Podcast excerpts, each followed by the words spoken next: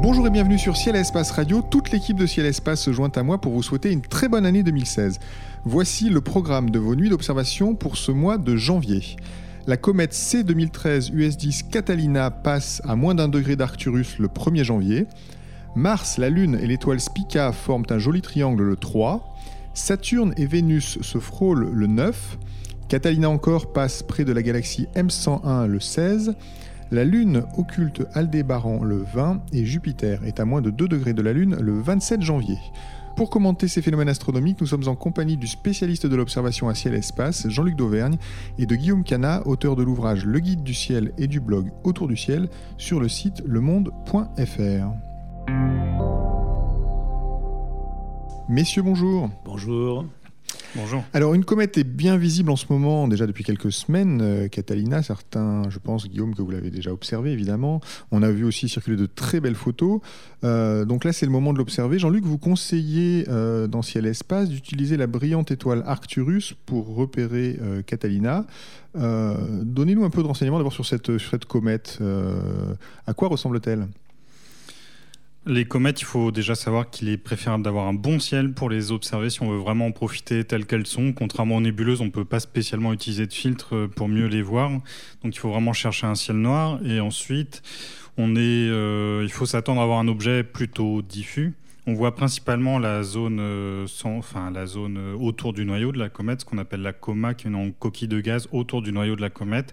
Et après, selon l'instrument qu'on va utiliser, selon l'activité du ciel et selon l'activité, enfin, selon la qualité du ciel, et selon l'activité de la comète euh, à la date où on observe, on va avoir une queue qui se déploie plus ou moins sur quelques degrés. Ce qu'on peut commencer à faire et qui est à la portée quasiment de tout le monde, c'est de, de, regarder avec une paire de jumelles. Il y a des chances qu'on commence à voir le départ de la queue avec une paire de jumelles. Et puis après, avec des instruments, alors on va utiliser pas forcément des instruments très grands, vu que c'est un objet qui s'étend sur plusieurs degrés. Si on veut avoir du champ, on peut pas avoir du champ avec un télescope de 200 ou 300 mm. Le champ est trop réduit. Donc on va plutôt observer typiquement avec des lunettes astronomiques de 100, 120 mm de diamètre, qui ont des focales assez courtes, qui permettent d'avoir des champs de de 2-3 degrés. Donc c'est vraiment un, une observation qu'on peut faire avec des instruments euh, petits en taille. Voilà. Euh, c'est quelque chose qu'on peut essayer de montrer à nos invités le soir du réveillon, euh, si on a une paire de jumelles, Guillaume? Euh, ça dépend si c'est au début du réveillon ou à la fin du réveillon, parce que c'est quand même un objet assez, assez exigeant. Hein. Moi, je l'ai observé à la fin de l'année dernière et dans des jumelles, elle est perceptible pour un observateur attentif, mais elle n'est pas criante. On ne la voit pas comme le nez au milieu de la figure. Donc, euh, si on a une petite lunette et qu'on l'a bien pointée au centre, euh, on peut toujours montrer à des invités, mais c'est pas un objet extrêmement spectaculaire. Donc, on peut plutôt euh, s'orienter vers une, une photographie Jean-Luc, pour photographier une comète, comment, comment il faut s'y prendre? Là, c'est pas forcément évident puisqu'elle n'est pas spécialement grande en taille apparente. Euh, là, on parle de quelques degrés. Ça veut dire que si on utilise une focale courte, un objectif grand angle sur un pied photo, on la verra, il n'y a pas de problème, notamment en raison de la couleur. Les comètes ont souvent une dominante verte, donc sur la photo, ça ressort très bien, mais ça va prendre une toute petite place dans le champ. Donc là, c'est plutôt de la photographie réservée aux gens un peu plus spécialistes, en ayant au moins une monture équatoriale de télescope motorisée et une focale un peu plus longue, idéalement au moins 100 mm, mais si on peut monter à, à 200, 300, 400, 500, c'est encore mieux. Euh, malgré tout, ça vaut quand même le coup de la voir parce que je crois, Guillaume, que c'est une comète qui vient nous visiter mais qu'on ne verra jamais. Ah ça, on ne la reverra plus jamais, effectivement. Alors les, comètes, c'est toujours un, intriguant, hein, puisqu'il y a des comètes qu'on connaît, qui sont les comètes périodiques, qui reviennent régulièrement. La plus célèbre, c'est la comète de Halley. Mais il y a aussi des comètes que l'on découvre tous les ans. Euh, certaines sont découvertes d'ailleurs par des amateurs. C'est pas le cas de celle-ci. Hein. Là, c'est une, surveillance automatique du ciel qu'il a, qu'il trouvée l'année dernière, il y, a, deux ans même. Et euh, celle-ci, quand on a commencé à l'observer, dans un premier temps, on a commencé à calculer son orbite et on s'est rapidement aperçu qu'elle était sur une trajectoire très particulière démontrait que en fait c'est un objet qui arrive directement de la périphérie du système solaire, euh, le nuage de Oort, là où le réservoir de toutes les comètes, et qui donc voyage depuis longtemps avant d'arriver vers le centre du système solaire. Et surtout, ce que les études ont montré, dès que l'orbite a été mieux comprise, c'est qu'elle va faire, elle a fait un tour auprès du Soleil puisqu'elle est passée au plus près du Soleil le 16 novembre, et maintenant elle est sur une trajectoire qui l'a fait quitter le système solaire. Donc elle va partir, on ne la reverra plus jamais. On ne la reverra plus jamais. Est-ce qu'on sait, euh, d'ailleurs, une question qui me passe par la tête, ce que deviennent les comètes quand elles sont euh, comme ça éjectées des systèmes Est-ce qu'on est qu'on pourrait imaginer une comète, euh, Jean-Luc, qui un jour viendrait d'un autre système planétaire? Ça a été beaucoup imaginé par les astronomes. En fait, on s'attend à avoir certains paramètres orbitaux si ça arrive. Il y a une ou deux comètes qui prêtent à confusion, qui ont des paramètres orbitaux qui seraient éventuellement compatibles avec cette hypothèse, mais c'est ambigu en fait. Euh, il n'y a pas de comètes vues à ce jour qui ont eu des paramètres orbitaux qui montrent à l'évidence que c'était des comètes qui venaient d'ailleurs, mais dans l'absolu, ça doit arriver. C'est juste que c'est un événement a priori rare. Euh, statistiquement, ça a peu de chances de se produire à l'échelle d'une vie humaine, manifestement. Et donc, pour l'instant, on n'en a euh, pas vu de façon certaine. Ce serait fabuleux, mais ce sera pour plus tard. Alors, le 3 janvier, Mars, la Lune et l'étoile Spica forment un joli triangle dans le ciel. Euh, Guillaume, la Lune, le 3 janvier, elle sera dans quelle, dans quelle phase? Alors, euh, on aura passé le dernier quartier. On sera juste après le dernier quartier, donc c'est encore un quartier de Lune assez lumineux. Euh, ça veut dire qu'à l'œil nu, typiquement, on ne voit pas encore de lumière cendrée. Hein. on a vraiment un quartier dans le ciel. si on a des jumelles ou une lunette, on peut commencer à percevoir l'autre partie de la Lune, mais, mais, mais c'est tout. Mais bon, ça reste spectaculaire. Et puis en plus, si on veut, on peut vraiment observer beaucoup de choses sur la Lune elle-même. Mais là, le but, ce sera de voir aussi à côté de la Lune, eh bien, Spica, donc l'étoile principale de la Vierge, qui est donc au-dessus de l'horizon sud-sud-est euh, à l'aube, hein, donc on va dire une heure et demie à deux heures avant le lever du Soleil. On est à 20-25 degrés au-dessus de l'horizon sud-sud-est, donc c'est assez facile à repérer. Et on va euh, pouvoir observer aussi dans le même champ, euh, pas très très loin, la planète Mars. la planète Mars qui est encore loin de nous, hein, qui n'est pas très très brillante non plus, mais plus brillante que Spica. Et puis surtout, elle a cette, euh, cette nuance un peu orangée qui est directement perceptible, surtout quand on la compare à Spica, qui elle est bien blanche, un blanc, presque bleuté par moment, euh, alors que l'éclat de Mars à côté, c'est vraiment euh, orangé, quoi, très, très, très, manifestement. Donc là, bon, les trois astres vont être dans un champ de 6 degrés, c'est-à-dire que si on a des, jumelles qui grossissent pas trop, on peut espérer voir l'ensemble des trois astres ensemble. mais bon, voilà, c'est une jolie une jolie euh, conjonction à voir euh, le matin à l'aube. Le matin à l'aube. Euh, Jean-Luc, une question que je vous pose traditionnellement, mais moi, ça me fait toujours rêver des belles photos avec des jolis crépuscules ou, l'aube qui se lève avec des planètes dans le fond. Est-ce que c'est facile à observer ce genre de, ce genre de, enfin, à photographier, pardon, ce genre de, spectacle? Oui, là, c'est vraiment à la portée de tout le monde. Hein. Le il n'y a rien de techniquement difficile, il suffit d'avoir un pied photo, un objectif de focale euh, moyenne, typiquement 50 mm. Et puis, euh, et puis après, choisir un bon avant-plan, c'est tout. Donc euh, une photo, si vous réussissez cette photo, envoyez-la nous. Jean-Luc, on peut peut-être rappeler l'adresse à laquelle les auditeurs peuvent envoyer leurs photos. L'adresse c'est ouvert la nuit ciel et espace.fr. Voilà, donc on attend vos photos. Le 9, euh, sans doute un, spectacle encore plus impressionnant euh, et, à photographier à coup sûr. Une très belle conjonction, le 9, entre Saturne et Vénus, qui ne seront séparés que de 7 minutes d'arc. Alors, euh, Jean-Luc, pour, pour ceux de nos auditeurs pour qui ça ne parle pas trop, 7 minutes d'arc, ça représente quoi sur le ciel? Il faut avoir en tête que la taille apparente de la pleine lune, c'est 30 minutes d'arc. Donc euh, là, en gros, c'est 3 à 4 fois plus petit, enfin 4 fois plus petit que la taille de la pleine lune. Donc c'est un angle vraiment très serré. Et puis ça a toujours quelque chose euh, d'un peu ironique de voir une planète comme Vénus à côté de Saturne. Euh, Vénus est extrêmement brillante, alors que c'est une planète finalement de taille moyenne comme la Terre, alors que Saturne est une planète géante, mais beaucoup moins lumineuse, tout simplement parce qu'elle est beaucoup plus loin du Soleil. Et on voit simultanément côte à côte une planète qui est à l'intérieur du système solaire, c'est-à-dire sur une orbite plus courte que celle de la Terre au Soleil, et une planète lointaine. Saturne, c'est vraiment le monde des géantes, c'est très très très loin du Soleil. Et là, bah voilà, par les jeux de la mécanique céleste, elle se retrouve visible dans le même champ de, jumelles, mais pas seulement 7 minutes d'arc. Concrètement, ça veut dire qu'on peut regarder au télescope et même regarder à fort grossissement. On les verra toujours toutes les deux côte à côte. Alors c'est un petit peu bas dans le ciel, c'est à l'aube. On va pas pouvoir forcer trop sur le grossissement à cause de la turbulence atmosphérique qui est importante quand on observe bas, mais il faut pas hésiter à grossir typiquement 100 euh, fois à 100 fois. On va voir vraiment le disque des deux planètes, euh, les anneaux de Saturne, la phase de Vénus. Enfin, ça fait une observation euh, prodigieuse. C'est le genre de choses qu'on n'a pas souvent l'occasion de faire. Alors, Guillaume, pardon, je sais que vous avez un, 750 mm chez vous, un superbe instrument, ou c'est peut-être l'occasion de le sortir?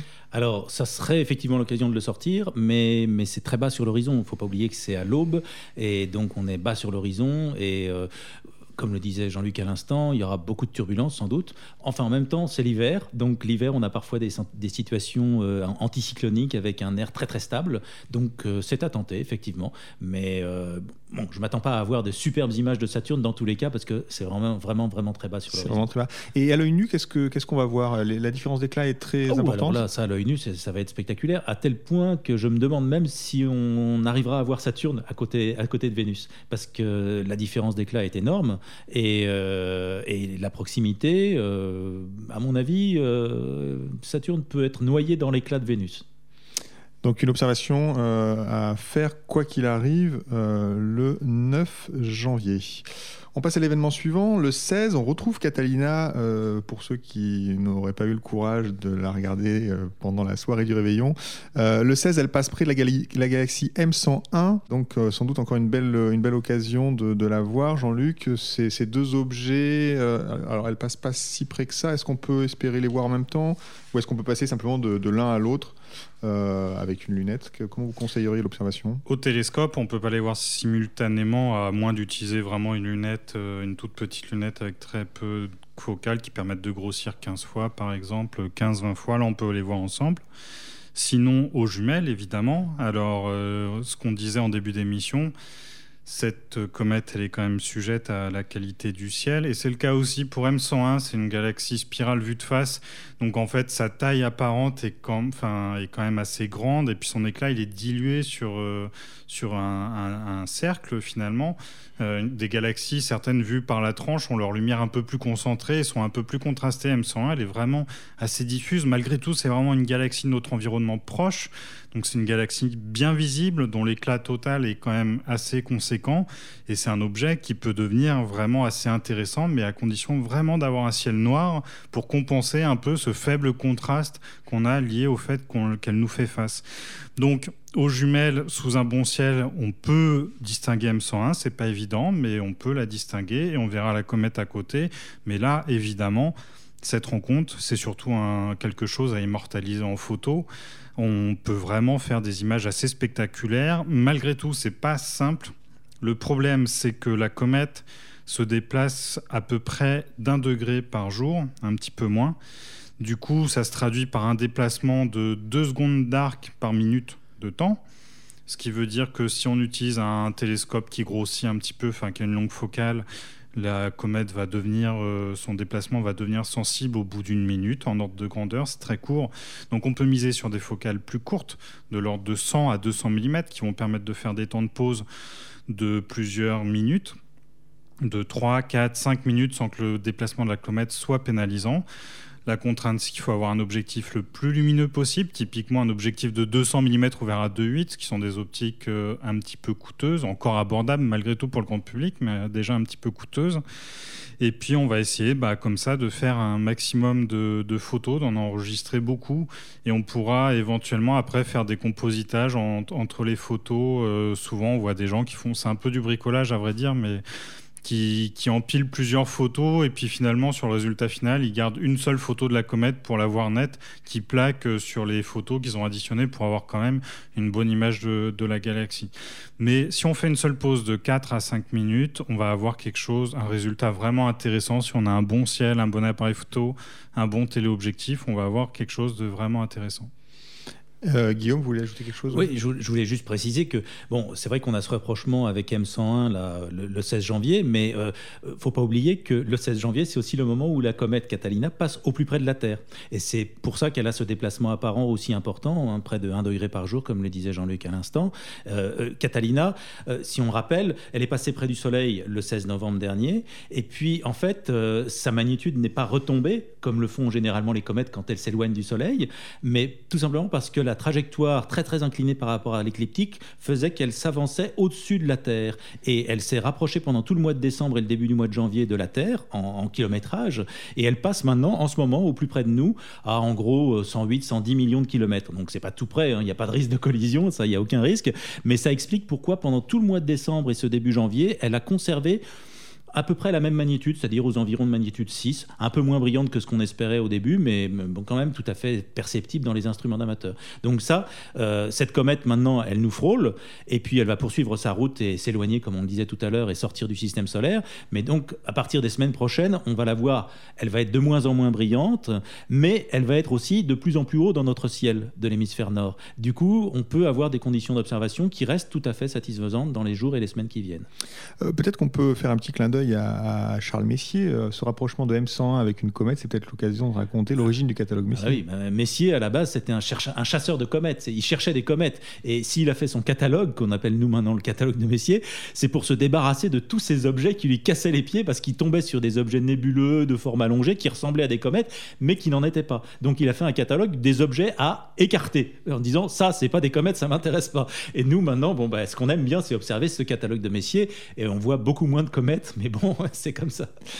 Voilà, très bien. On passe euh, maintenant à la dernière observation que nous vous conseillons pour ce mois-ci. C'est le 20, c'est la lune qui occulte Aldébaran, la brillante étoile du taureau.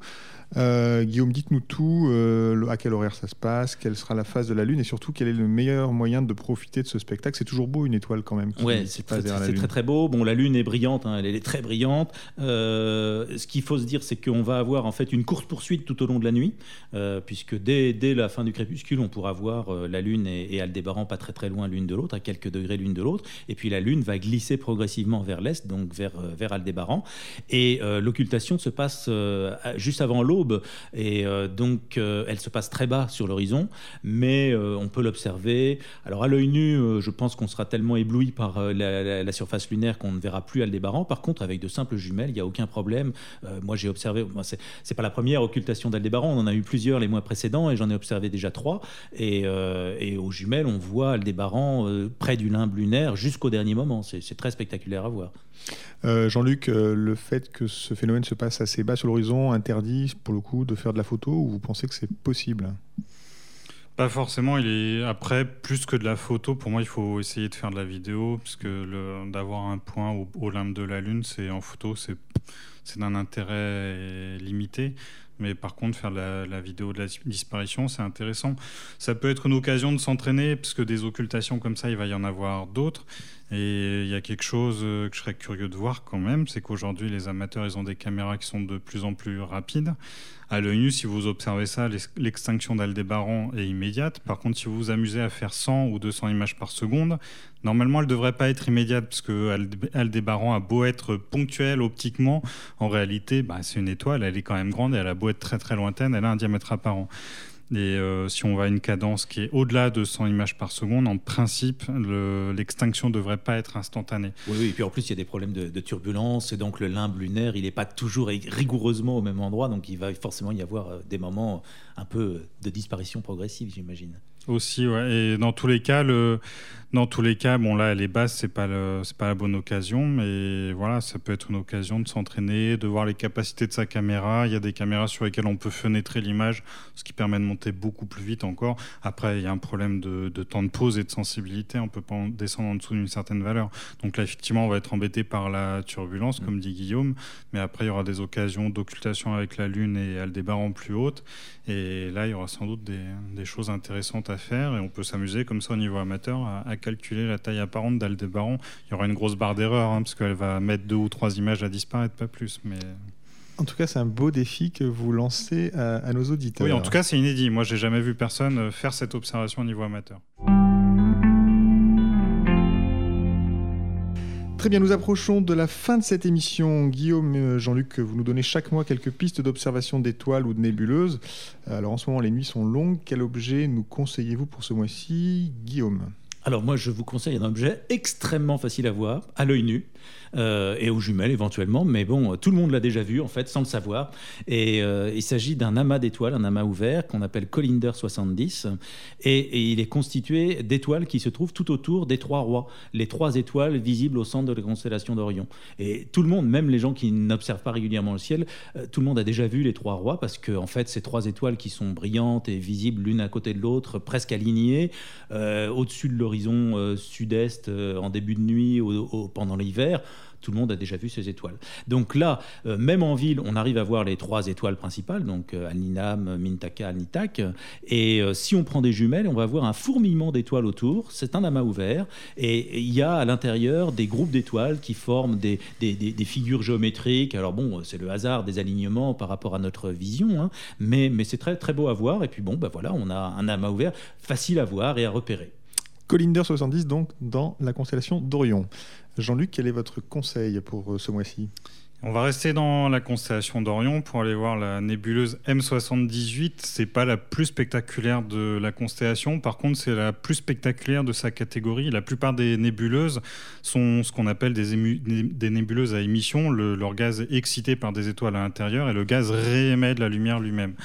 D'autres nébuleuses ne font que diffuser le gaz. Le gaz n'émet pas sa propre lumière. Ce sont les poussières et le gaz qui diffusent euh, cette lumière. Et donc, c'est le cas de M78. M78, on la trouve assez facilement. Il suffit de partir de, de, la ceinture d'Orion et de remonter vers l'épaule euh, qui nous fait face euh, à gauche et aller sur cette ligne entre, sur le côté d'Orion. On la distingue aux jumelles, on la voit avec une petite lunette. Alors après, pour la voir un petit peu mieux, il faut un télescope au moins de 200 et là, on peut commencer à voir le nuage de poussière qui la divise en deux, en quelque sorte.